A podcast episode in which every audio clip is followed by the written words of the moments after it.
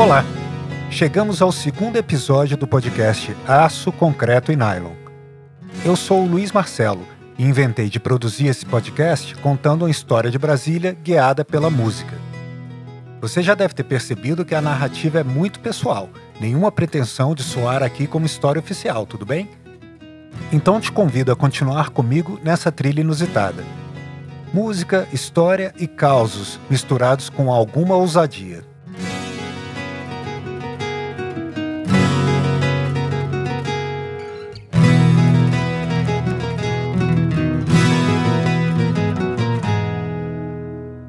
Quando eu estava no início da concepção desse podcast, eu provoquei um amigo, o violoncelista, maestro e compositor Fernando Venturim, a propor uma escala musical para cada uma das quatro escalas arquitetônicas do plano de Lúcio Costa. Para minha surpresa, ele não só topou o desafio, como escreveu pequenos temas baseados nessas escalas. Esses temas estão presentes aqui, desde o início de nossa viagem, na forma de vinhetas. Ao longo do podcast, eu vou mostrar as quatro escalas e algumas outras surpresinhas concebidas ou descobertas pelo Fernando. A primeira, que você já ouviu porque virou o nosso tema de abertura, é a escala monumental, convertida para a escala de Mi lídio.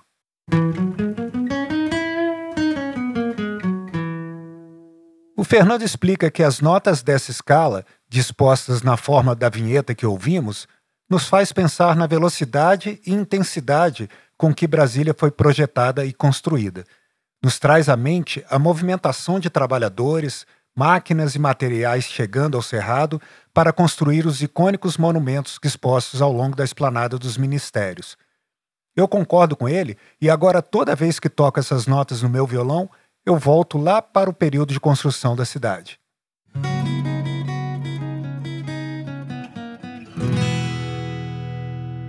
E já que voltamos para o final da década de 1950, eu retomo o tema que ficou em aberto no final do episódio anterior. Como vimos, a tensão entre os grupos que eram pró e os que eram contra a construção de Brasília atraiu também a atenção dos produtores do cinema nacional, e alguns filmes trataram do assunto com muita música e bom humor.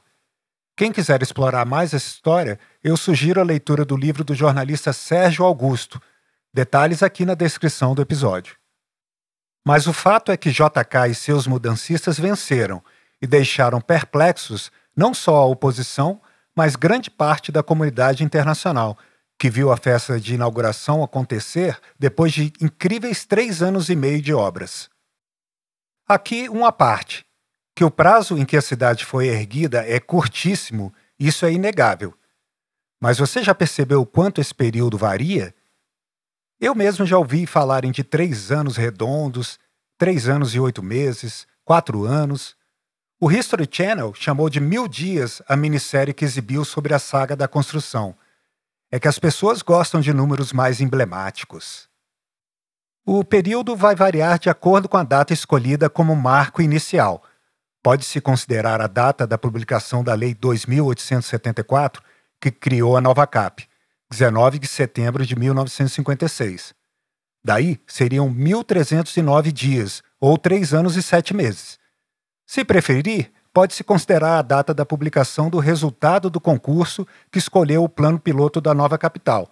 Afinal, você precisa de um plano e de um projeto para executar uma obra, né? Essa publicação ocorreu no dia 25 de março de 1957. Assim, seriam 1.132 dias, ou três anos e 26 dias de obras até a inauguração. Ou seja, a contagem do período vai variar de acordo com o freguês. Para mim, a data fundamental é o dia 2 de outubro de 1956, quando JK desceu pela primeira vez no Planalto numa pista de pouso improvisada aberta dias antes por Bernardo Saião. Foi nesse dia que ele pronunciou uma de suas mais célebres frases deste Planalto Central, desta solidão que em breve se transformará em cérebro das mais altas decisões nacionais, lanço os olhos mais uma vez sobre o amanhã do meu país e antevejo esta alvorada com fé inquebrantável e uma confiança sem limites no seu grande destino. Eu gosto de considerar essa frase, que é de autoria do poeta Augusto Frederico Schmidt, como o primeiro tijolo assentado pelo presidente em terras candangas. Assim, teríamos exatos 1.296 dias, ou aproximadamente os tão citados três anos e meio de obras.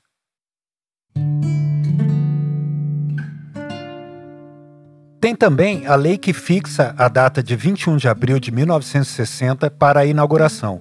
A Lei 3273 foi publicada no dia 1 de outubro de 1957, em pleno embate entre os parlamentares a favor e os contra, que aprovaram a lei naquele clima de dar corda para o governo se enforcar.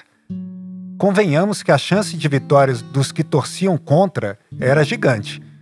Para quem se interessar mais pelo assunto, Vou deixar na descrição um link para um conto que escrevi sobre o tema. Agora, imaginem um obstetra que, na primeira consulta do pré-natal, garante que o parto normal vai acontecer exatamente num tal dia específico. Você já viu isso? Eu nunca vi. Os tais nove meses, nove luas ou quarenta semanas sofrem variações consideráveis. Já vi bebê caranguejo virar leão, bebê peixe virar aquário e outras previsões furadas. Mas aí alguém pode dizer que o nascimento de Brasília foi uma cesárea, do tipo quando os pais querem porque querem homenagear um parente querido. No caso, papai Juscelino queria homenagear o conterrâneo Tiradentes. Assim, de quebra, sua filha surgiria para o mundo no mesmo dia da fundação de Roma.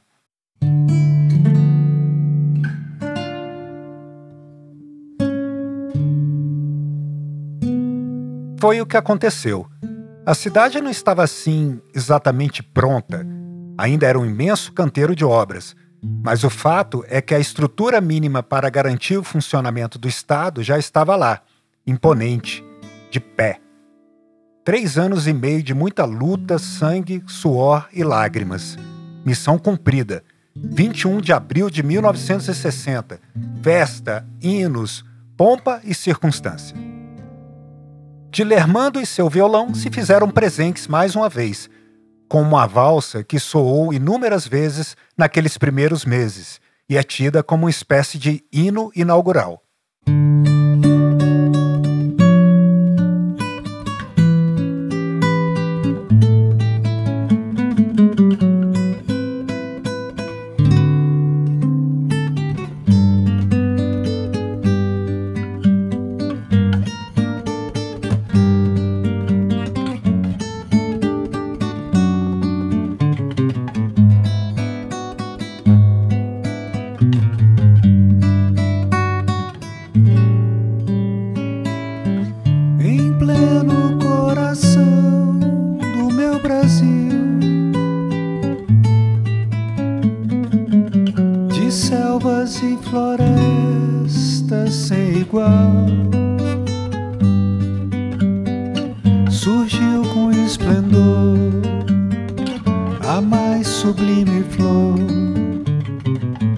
Amamos com fervor.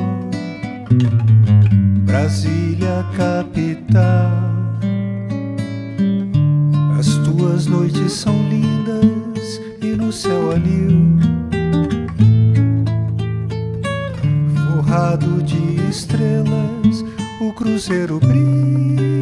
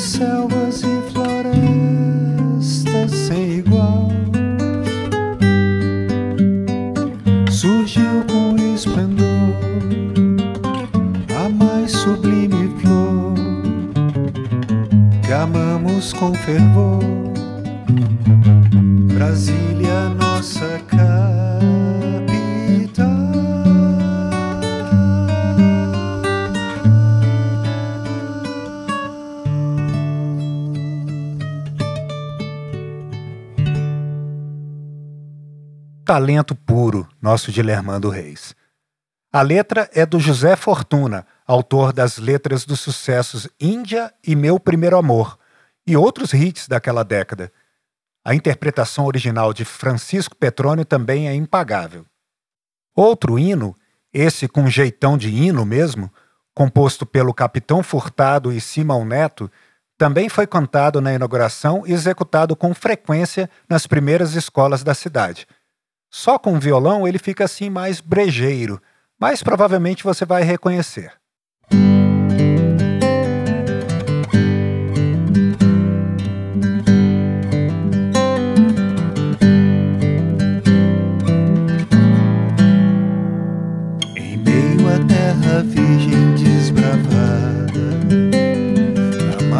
esplendorosa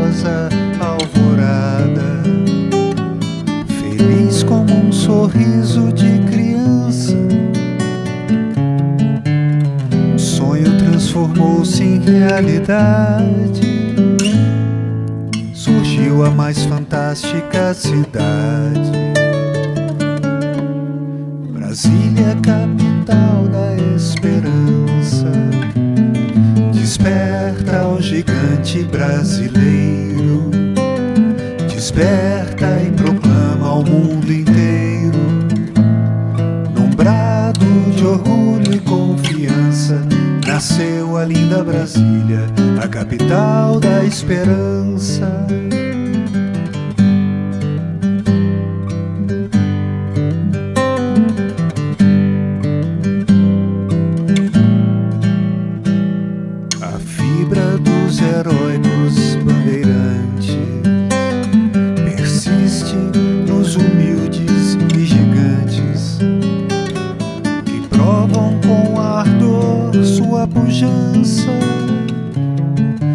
Nesta obra de arrojo que é Brasília. Nós temos a oitava maravilha. Brasília, capital da esperança, desperta o gigante brasileiro. Desperta e proclama ao mundo inteiro, num brado de orgulho nasceu a linda Brasília, a capital da esperança.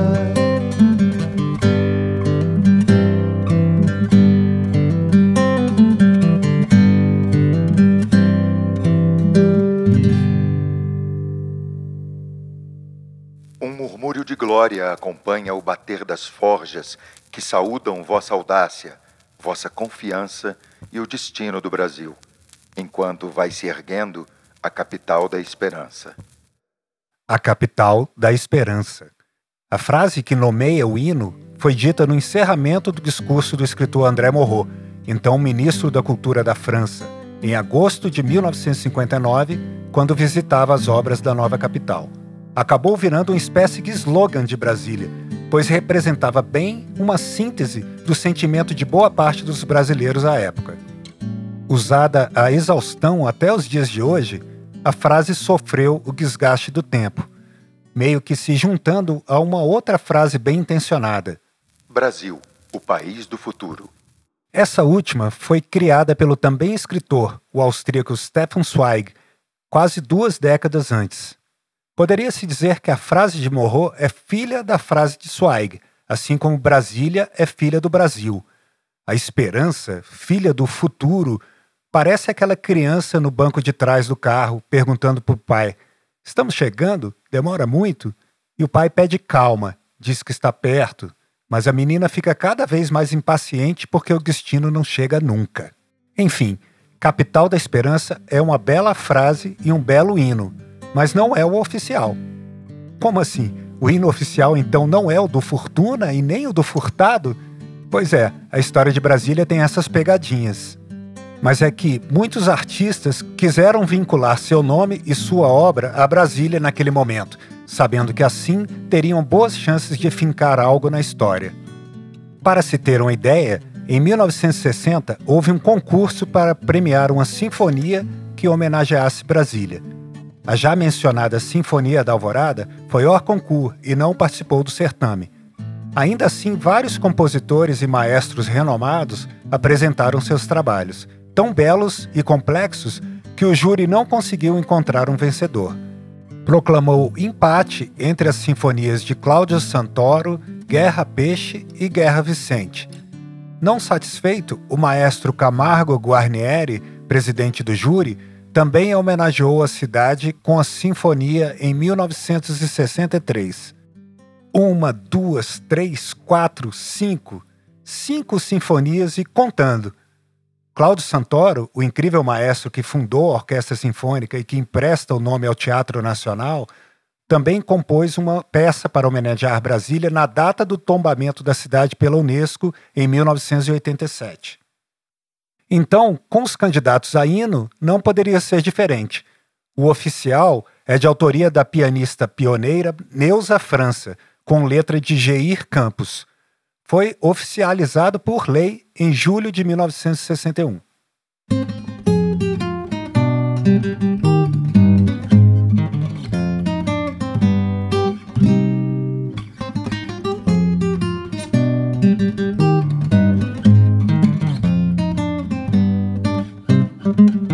Todo o Brasil vibrou e nova luz brilhou quando Brasília fez maior a sua glória.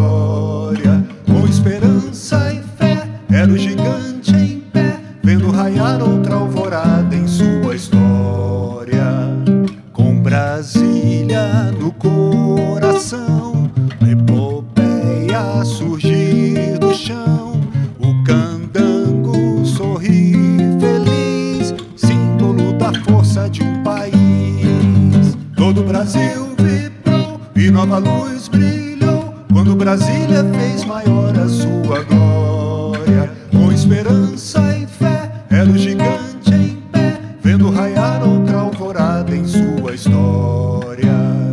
Capital de um Brasil audaz, bom na luta e melhor na paz. Salve o povo que assim te quis, símbolo da força de um país. Todo o Brasil vibrou e nova luz brilhou quando Brasília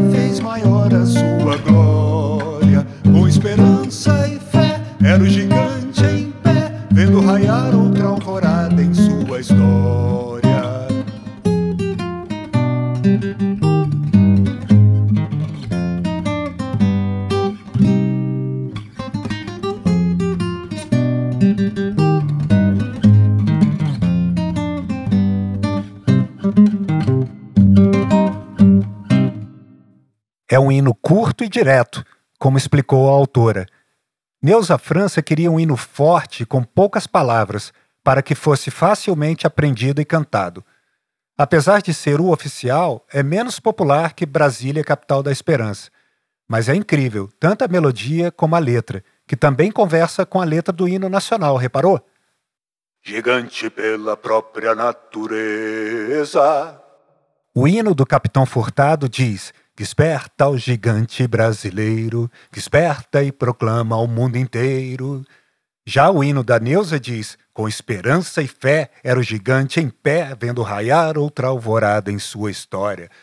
São claras convocações para que o gigante, pela própria natureza, se levante do sono eterno no berço esplêndido e faça acontecer o futuro. Levanta daí, impávido colosso.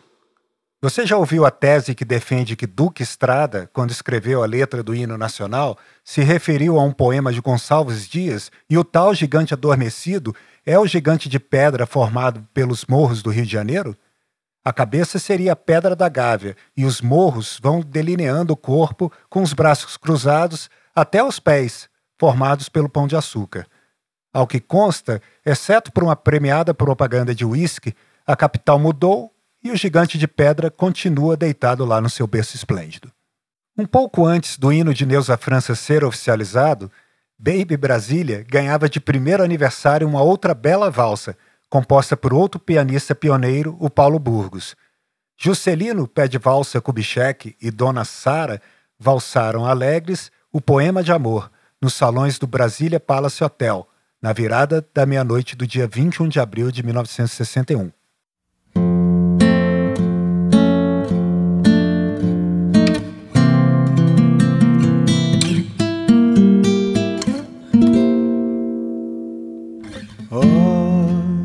Cidade céu, como é tão lindo teu luar, todo de prata e de luz a brilhar. O teu pôr do sol nos encanta e nos seduz. Tens o fascínio da cidade as tuas lindas manhãs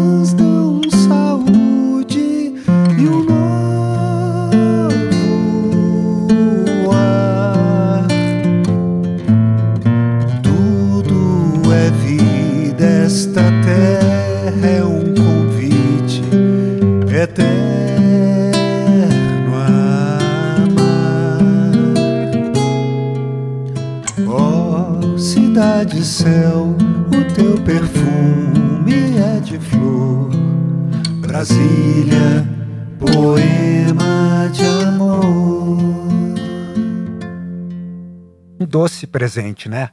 Um poema em forma de serenata de amor embalado num sonho de valsa. A cidade completava um ano, tinha ainda estrutura precária, é verdade, mas estava lá.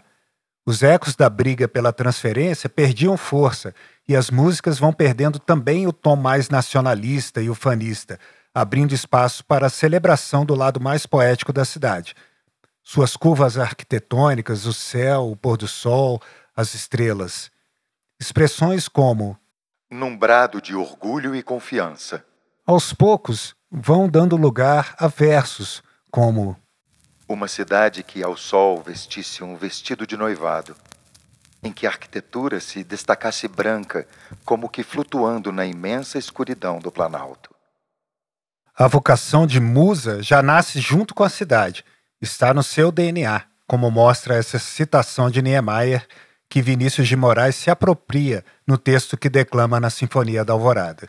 Vários são os escritores e poetas que dedicaram fartas linhas à jovem cidade. A começar pelos engenheiros calculistas de Niemeyer, Joaquim Cardoso e Samuel Ravet. Só dois feras dos números e também das letras para colocarem de pé as desafiadoras e inovadoras linhas e curvas do arquiteto. Podemos dizer que a cidade foi alicerçada na poesia e nas artes em geral. Na música, claro, nosso objeto central aqui, mas também nas cores de Burle Marx e Atos Bucão, nas formas de Bruno Jorge, Sesquiate e Mariane Peretti, e nas ideias revolucionárias de Darcy Ribeiro e Anísio Teixeira para a educação. Mas os poetas são realmente um caso à parte. JK até incluiu um número poético na programação oficial da inauguração. Guilherme de Almeida declamou inteira a sua prece natalícia de Brasília. Eu tive a curiosidade de cronometrar. Quatro longos minutos. Outra época, é verdade. Uma época em que os poetas gravavam suas poesias e as pessoas compravam e ouviam os discos e memorizavam seus poemas favoritos. Mas ainda assim impressiona. Quatro minutos de poesia, competindo com discursos, bandas, acrobacias aéreas da Esquadrilha da Fumaça e shows pirotécnicos. Além do famoso Guilherme de Almeida, vários outros autores usaram o tema. O já citado Augusto Frederico Schmidt, Ciro dos Anjos, Cassiano Ricardo, Cassiano Nunes, Clarice Lispector, Silvia Plá, Drummond, Ferreira Goulart, João Cabral de Melo Neto, Haroldo e Augusto de Campos, que fundaram o movimento concretista. Desde a construção, como vimos, era quase que obrigatório falar, bem ou mal, de Brasília. E as gerações seguintes continuam dedicando infinitas linhas à cidade. Leminski, Chacal, Francisco Alvim e, é claro, nosso querido Nicolas Ber. Voltando a 1961, enquanto Juscelino e Sara rodopiavam chiques pelos salões ao som da valsa Poema de Amor, os candangos preferiam celebrar na rua com uma marchinha, que era uma espécie de resposta à carioca Cidade Maravilhosa. Por muito tempo, essa marchinha também foi confundida como o hino popular da cidade. Brasília, cidade céu, rainha do Planalto, cada vez te quero mais, linda capital da paz, céu sempre céu, noites prateadas, dias de sol, tardes douradas. Tu és o verdadeiro coração do meu país. Brasília, capital feliz. Brasília, cidade céu, rainha do Planalto. Cada vez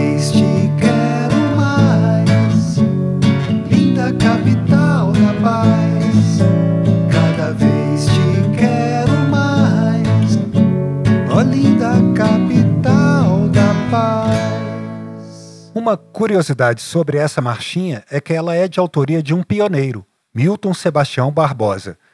Nomeado desembargador na década de 60, ele empresta o nome ao edifício do Fórum do Distrito Federal. Já Cid Magalhães, o pseudônimo que o Dr. Milton usava para compor, ficou gravado no cancioneiro popular brasileiro, com mais de 100 canções interpretadas por grandes cantores como Orlando Silva e Valdir Soriano. No próximo episódio de Aço, Concreto e Nylon, vamos embarcar no avião, ou vamos incorporar uma borboleta, que é a forma como Lúcio Costa preferia que o desenho de seu plano piloto fosse confundido. Sejam as asas mecânicas e arrojadas, ou coloridas e singelas, o que importa é que a viagem continua. E nós alçaremos um voo rumo à imensidão do azul sem manchas do céu do Planalto Central.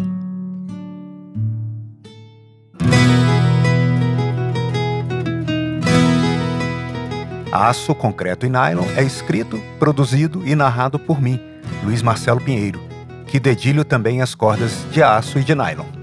As vinhetas são de autoria do Fernando Venturim. Identidade visual e consultoria técnica da Elo Rocha, edição e mixagem do Aloysio Lous, com as locuções adicionais e especialíssimas do Adriano Siri. Até breve.